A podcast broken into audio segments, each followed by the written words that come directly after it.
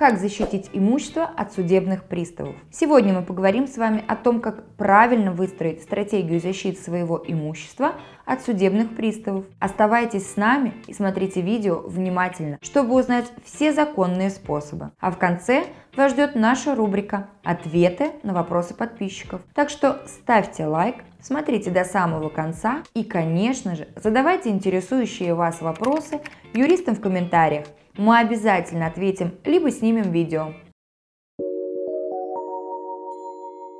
Лучший способ как это банально не звучит, выплата долга. Выплатить долг можно на любом этапе исполнительного производства, даже в момент, когда пристав уже выносит имущество из вашего дома. Чтобы выплатить долг быстро, можно самостоятельно продать часть имущества, например, автомобиль или ювелирные изделия. Также можно попробовать занять денег у родственников и друзей. Тем не менее, понятно, что долги бывают разные.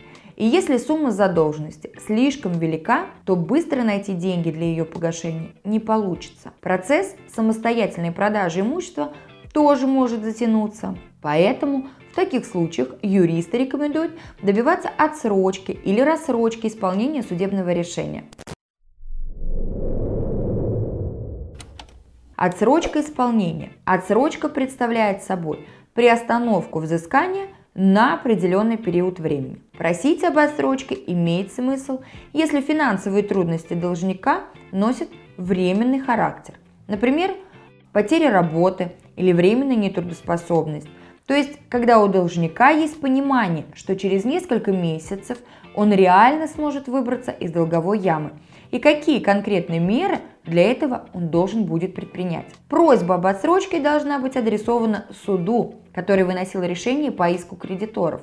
К судебным приставам по этому вопросу обращаться бесполезно. Лучше всего вообще решить этот вопрос – заранее, то есть еще в ходе судебного разбирательства. В этом случае вы получите отсрочку исполнения сразу, и у вас не возникнет никаких хлопот с судебными приставами. Но если вы об этом во время суда не подумали или же вообще в судебном разбирательстве не участвовали, то закон предоставляет вам возможность решить этот вопрос позднее. Для этого надо будет обратиться в суд с заявлением о предоставлении вам отсрочки исполнения, в котором четко и ясно изложить не только саму просьбу о предоставлении отсрочки, но и грамотно аргументировать ее. Довод о том, что вы просто надеетесь на лучшее, в суде не прокатит.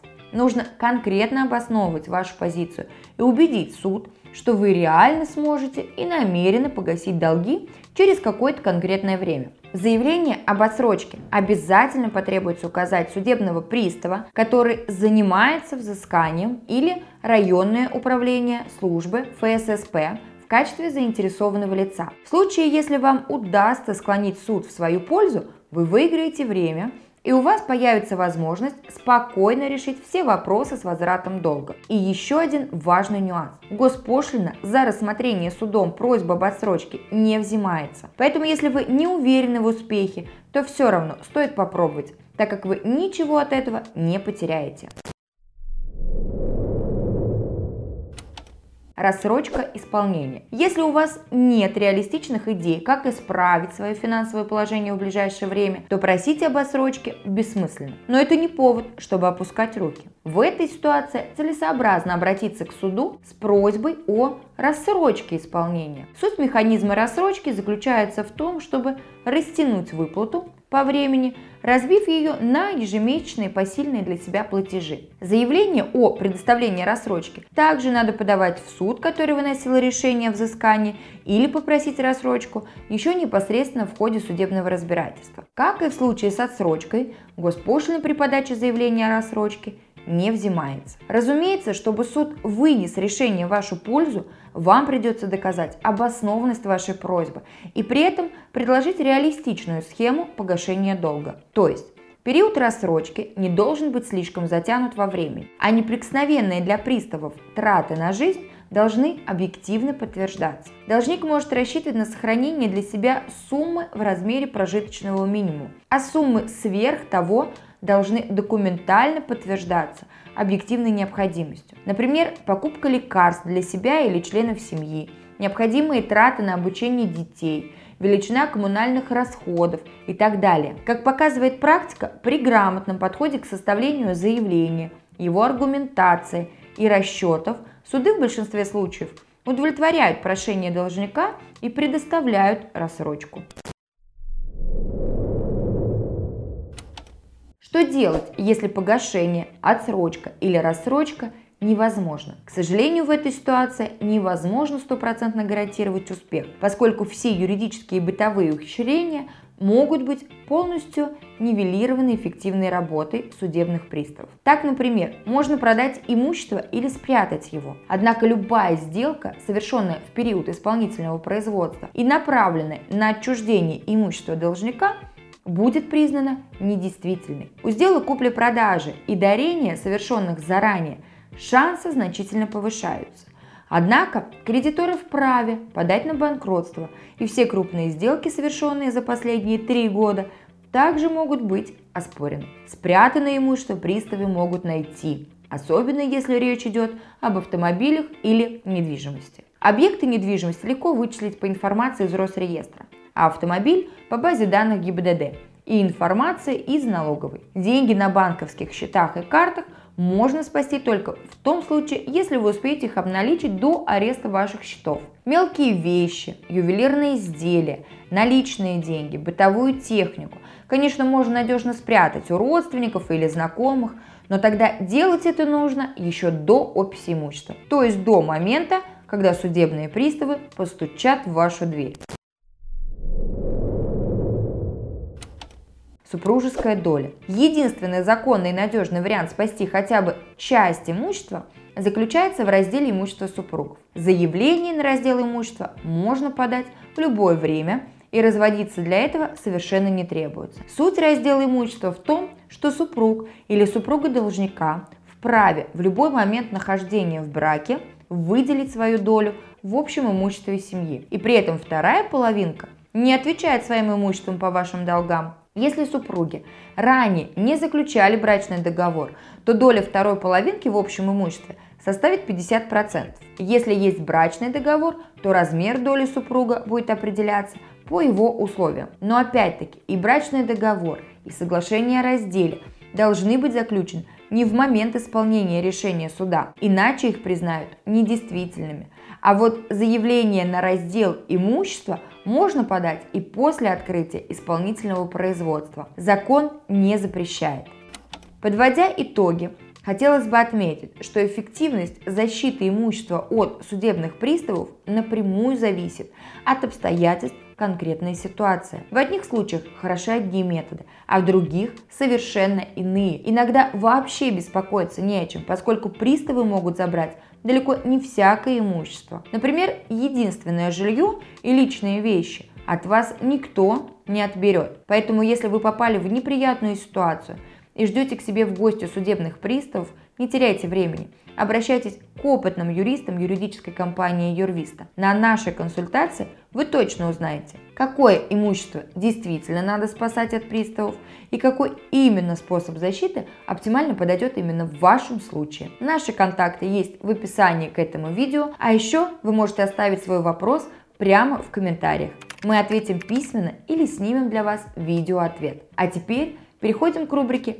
«Ответы на вопросы подписчиков». Ставьте лайк, подписывайтесь на канал и не переключайтесь.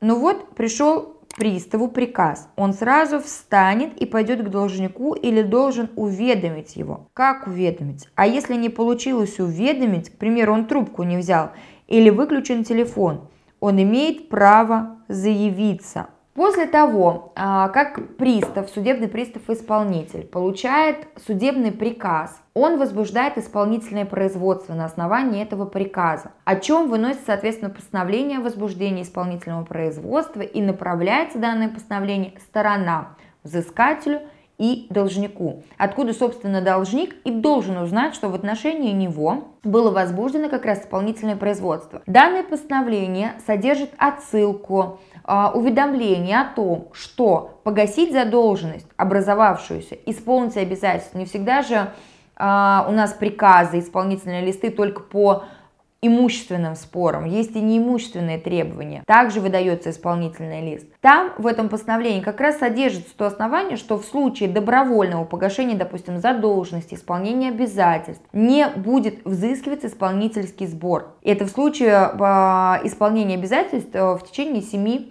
дней. Если, соответственно, должник не исполняет эти обязательства. Пристав начинает э, звонить ему, направлять повестки для того, чтобы должник предоставил объяснения в материал исполнительного производства. Опять же, если не находит пристав контакт с должником, то он начинает его розыск, направля... розыск самого должника – и розыск принадлежащего ему имущества. То есть направляются различные запросы в пенсионный фонд, в налог, в, в Росреестр, ГИБДД, допустим, ГИМС, с требованием получить какие-то сведения.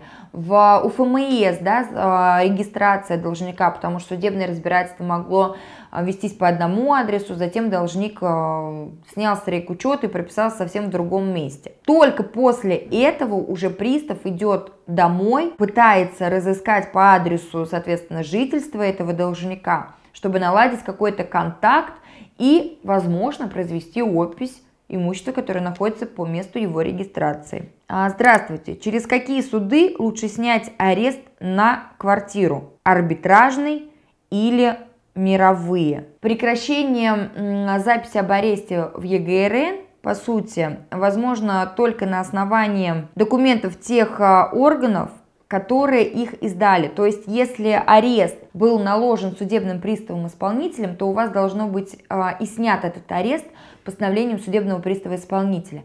Если же это был наложен определением суда, арест, то снят арест должен быть также определением суда, которое вы предоставляете уже в управление Росреестра, э, определение о снятии, и вам этот арест снимается. И здесь выборы арбитражные или мировые, как правило, не происходит. Почему приставы снимают 50% с пенсии, не оставив даже прожиточного минимума? Если ваша а, пенсия, соответственно, не намного превышает прожиточный минимум, 50% от нее после удержания судебными приставами исполнителями уменьшает ее до уровня менее, чем прожиточный минимум, то вам необходимо обратиться с жалобой к главному судебному приставу, к начальнику судебных приставов отдела, в котором возбуждено исполнительное производство, либо в управлении судебных приставов по вашему району. Также любые действия и бездействия судебного пристава вы имеете право обжаловать в судебном порядке. Четвертый вопрос. Здравствуйте. Я брал кредит ЛПХ Россельхозбанк для разведения скота, в случае чего у меня скот погиб. Могу ли я закрыть кредит. Если вы брали целевой кредит именно на разведение э, скота, данный кредит, если у вас был застрахован, был ли у вас застрахован э, скот, который вы разводили, нужно исходить обязательно из данных вводных страховка может сработать. Если же не был застрахован ни кредит, и если кредит не был целевым, и скот не был застрахованным, нужно изучать четко правила страхования, тогда вам подлежит выплата страховая. Но закрыть кредит, отказаться от исполнения обязательств по кредитному договору вы уже не можете. А, просто если есть была страховка, то эта страховая сумма может погасить ваш а, задолженность, образовавшуюся по кредитному договору. Если же это не страховой случай, то, соответственно, кредит вы как платили, так и продолжаете платить дальше, вне зависимости от смерти скота. На этом у меня все. Я с вами прощаюсь. Доброго здоровья вам и вашим близким. До новых встреч!